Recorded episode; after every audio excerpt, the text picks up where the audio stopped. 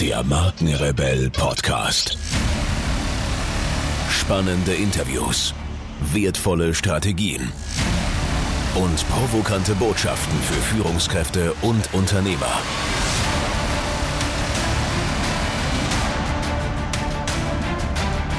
Stell dich den Herausforderungen der Digitalisierung und setze als Marke ein Zeichen.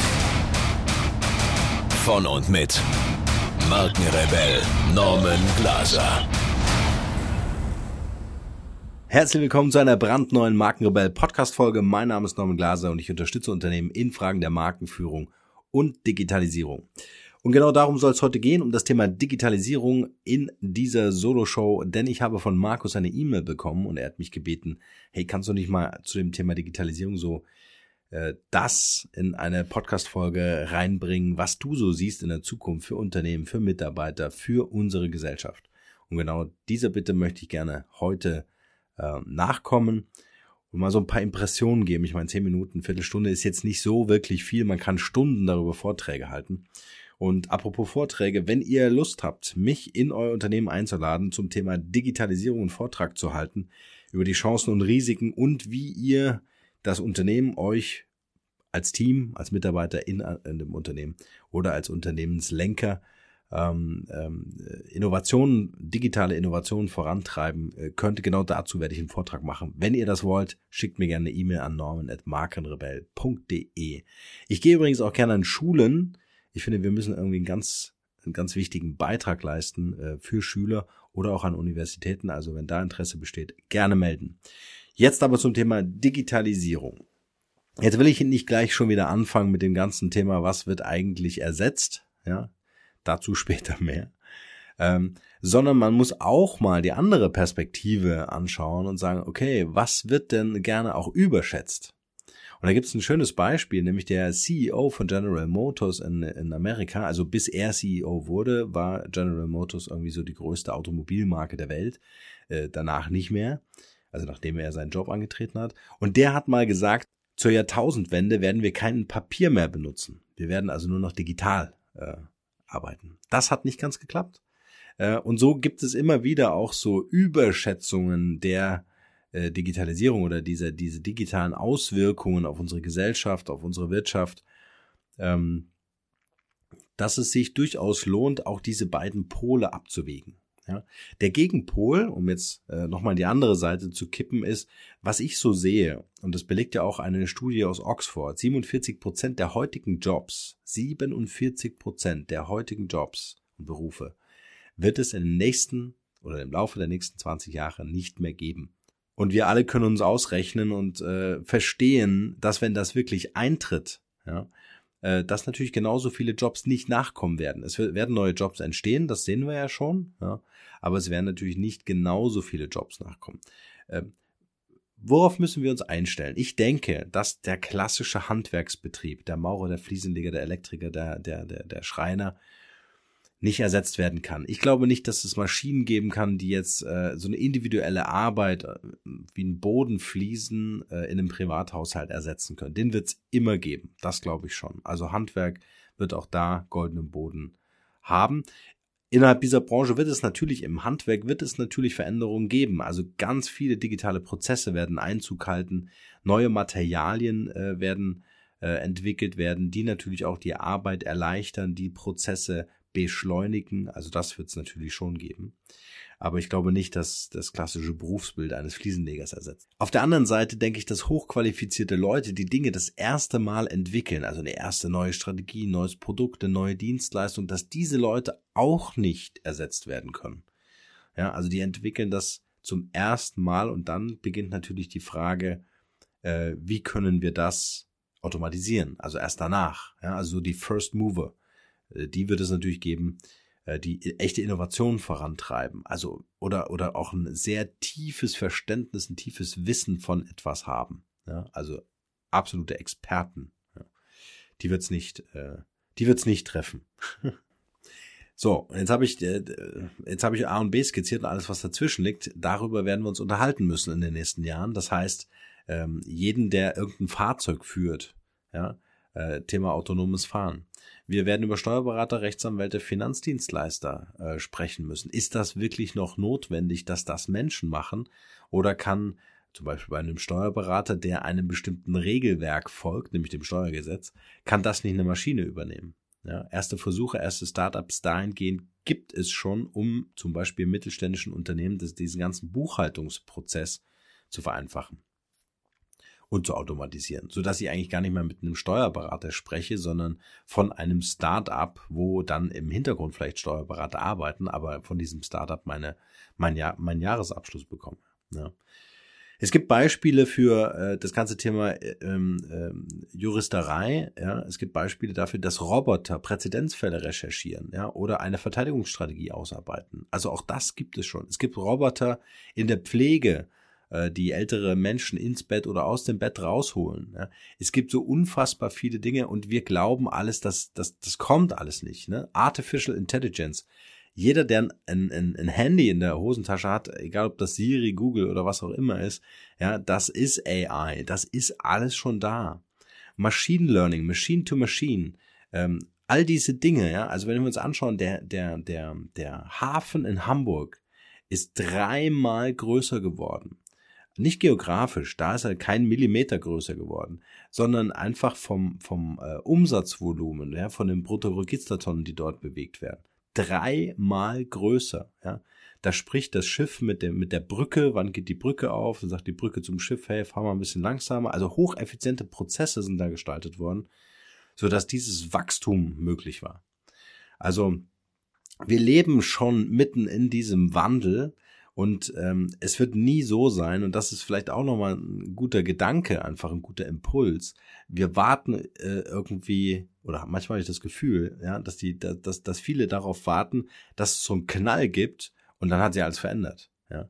Es ist einfach dieses schleichende Verändern. Es ist dieses langsame und das macht die ganze Sache so gefährlich weil ich äh, das Gefühl habe, wenn ich mich gar nicht in dieser digitalen Bubble aufhalte, ja, dann kriege ich das ja gar nicht so mit.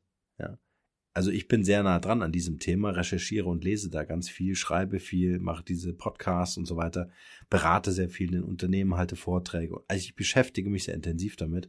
Dadurch bin ich in dieser Bubble und weiß, was da, was da passiert im Markt, in unserer Gesellschaft, was da für Konzepte diskutiert werden. So, und wenn ich mich mit diesem Thema eben nicht beschäftige, dann, dann habe ich natürlich auch keine Berührungspunkte. Dann, dann glaube ich, naja, da lese ich ganz viel in der Zeitung, aber irgendwie merke ich davon nichts. Es wird völlig neue Strategien geben, äh, wie Unternehmen mit Kunden interagieren. Ganz spannend sind auch Unternehmensmodelle, die von Startups zum Beispiel initiiert werden, weil sie aus der Branche, weil diese digitale Innovation aus der Branche nicht erwachsen kann. Ähm, das übernehmen dann Startups, die dann in den Markt eindringen und eine ganz interessante Leader-Funktion übernehmen. Ein Beispiel dazu. Ähm, stellen wir uns ein paar Heizungshersteller vor, ja, also die Heizungen herstellen. So, da gibt es das Gewerk, den Handwerker, der die Heizung in das Haus einbaut, ja, und den Heizungshersteller, der die Heizung liefert. So, so war das in der Vergangenheit. Und jetzt gibt es irgendein Startup, das steht morgens auf und überlegt sich, na, wäre das nicht eine coole Geschichte, wenn ich den Besitzer, den Hausbesitzer quasi befähige, das Heizmanagement zu steuern. So. Das bedeutet, äh, ich schalte zwischen den Besitzer und seiner Heizung ein Tool, eine App, eine Technologie dazwischen, sodass der Besitzer befähigt wird, zu verstehen, wann verbrauche ich das meiste, ähm, dass ich die Heizung intelligenter mache, ja, dass sie nicht heizen muss, wenn ich nicht da bin als Besitzer, ja, wenn ich das Haus verlasse, geht die Heizung oder fährt die Heizung runter, nähere ich mich dem Haus wieder an, fährt die Heizung wieder hoch oder sorgt dafür, dass wenn ich wiederkomme, äh, meine angenehme Raumtemperatur entstanden ist. Was passiert? Dieses Startup, was sie dazwischen geschaltet hat, ähm, sammelt die ganze Zeit Daten. Und diese Daten ja, ist im Grunde die Digitalisierung der Heizgewohnheiten des Besitzers des Hauses. Die sind natürlich unfassbar viel wert. So, jetzt kann ich nämlich hergehen als Startup mit diesen Daten und sagen, okay, lieber Hausbesitzer, je nachdem, was du für ein Haus hast und welche Heizgewohnheiten du hast, empfehlen wir dir halt einfach die optimale individuelle Heizung. Ja, das heißt, das, äh, das Startup-Unternehmen gibt die Kaufempfehlung für den ähm, äh, für den Hausbesitzer, wenn der seine Heizung erneuern muss oder eine neue kaufen muss, weil er das Haus übernommen hat. Ja? Also das sind ganz spannende Gefilde. Das heißt, es ist wahnsinnig schwer für Unternehmen, die sich mit dem Thema Digitalisierung gar nicht oder zu spät beschäftigen, äh, überhaupt noch in Zukunft mitspielen zu dürfen oder abhängig sind von anderen Unternehmen, die diesen Markt für sich gewinnen konnten oder die Plattformen gebaut haben. Ja, auch das Thema Plattform ist ein super spannendes Thema. Bin ich in Zukunft ein Betreiber einer solchen Plattform, egal in welcher Branche, dann gehöre ich einfach zu den Gewinnern. Warum? Weil ich es frühzeitig erkannt habe, dass ich Angebot und Nachfrage am besten auf meiner Plattform äh, treffen. So, und das ist das ganze Geheimnis an der ganzen Geschichte. Das heißt, ich muss mich jetzt damit auseinandersetzen für ein Unternehmen. Wie kann ich meinem traditionellen Geschäftsmodell ein zusätzliches digitales Geschäftsmodell geben, auch wenn das vielleicht noch ein bisschen unterentwickelt ist am Anfang, wird sich das Verhältnis umdrehen. Das ist meine Prognose. Ja?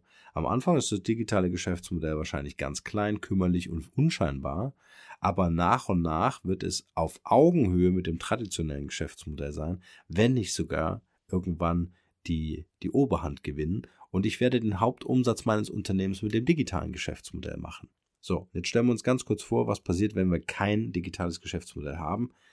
Das Unternehmen wird aussterben. Bevor es hier gleich weitergeht, möchte ich noch unbedingt was mit euch teilen. Ich werde immer wieder gefragt, ob ich auch Podcast-Coachings anbiete, in denen ich meine Erfahrungen, Methoden und Strategien weitergebe und ob ich bei der Umsetzung weiterhelfen kann.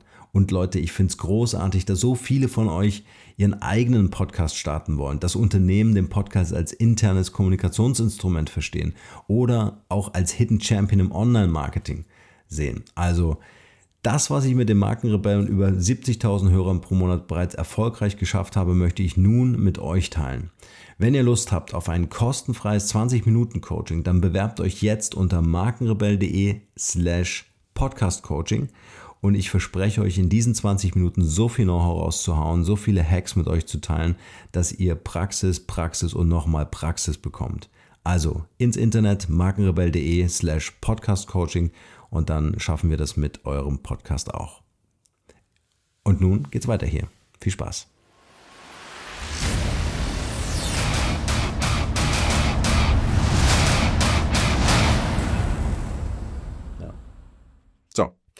aus der Sicht der digitalen Arbeit, Mitarbeiter. Ja, was wir heute schon sehen, ist, dass in Unternehmen mehr und mehr Zeitverträge vergeben wird werden. Und woran liegt das? Also zum einen liegt es natürlich daran, dass ein Unternehmen damit natürlich ein gewisses Risiko abfangen kann, sich schnell wieder von einem Mitarbeiter trennen zu können. Aber auf der anderen Seite kann es natürlich auch sein, und die Überlegung gibt es ja heute und die werden in Zukunft noch viel intensiver werden, dass Unternehmen sich überlegen, hey, wir haben ein unfassbares Wissen auf dieser Welt und wir haben unmittelbaren Zugriff über das Internet dadurch oder darauf, auf dieses Wissen. So. Und warum soll ich mir jetzt einen Mitarbeiter unbefristet ins Unternehmen holen, wenn ich doch gar nicht weiß, ob das Wissen, was er heute hat, in drei, fünf oder zehn Jahren immer noch gute Antworten auf meine Fragen im Unternehmen haben wird? Ja? So. Das heißt, ich muss mir als Mitarbeiter auch eine neue Strategie einfallen lassen. Ja.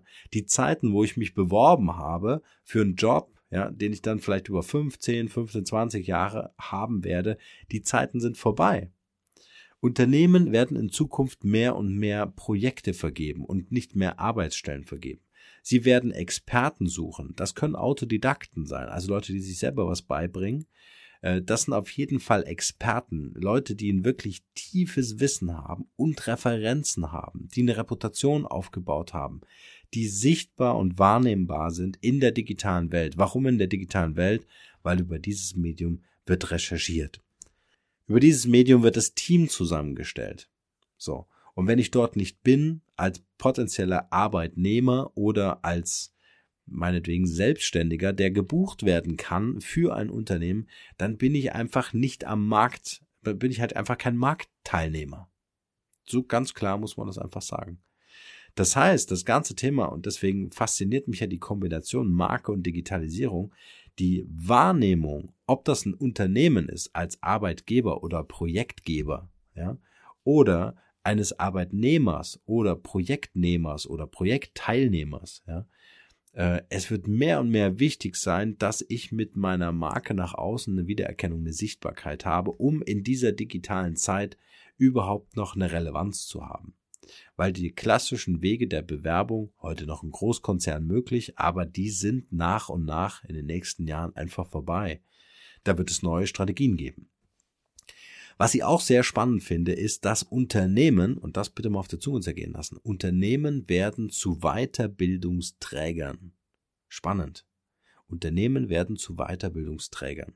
Das heißt, die Weiterentwicklung oder die Weiterbildung von Mitarbeitern, von, von jungen Leuten, die dann später von der Uni kommen, die wird nicht nur den Schulen und Universitäten überlassen, sondern es werden ähm, digitale Campi, Mehrzahl Campus, hoffe ich, digitale Campi entstehen, ähm, auf der dann Mitarbeiter ausgebildet, qualifiziert werden, um sie dann zu onboarden im eigenen Unternehmen.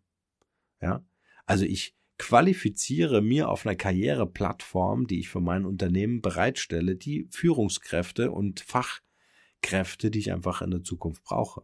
So, die bilde ich einfach drei Monate, ein halbes Jahr, ein Jahr aus und mit diesem Ausbildungsstand kann ich sofort einen Karriereposten bei mir im Unternehmen anbieten.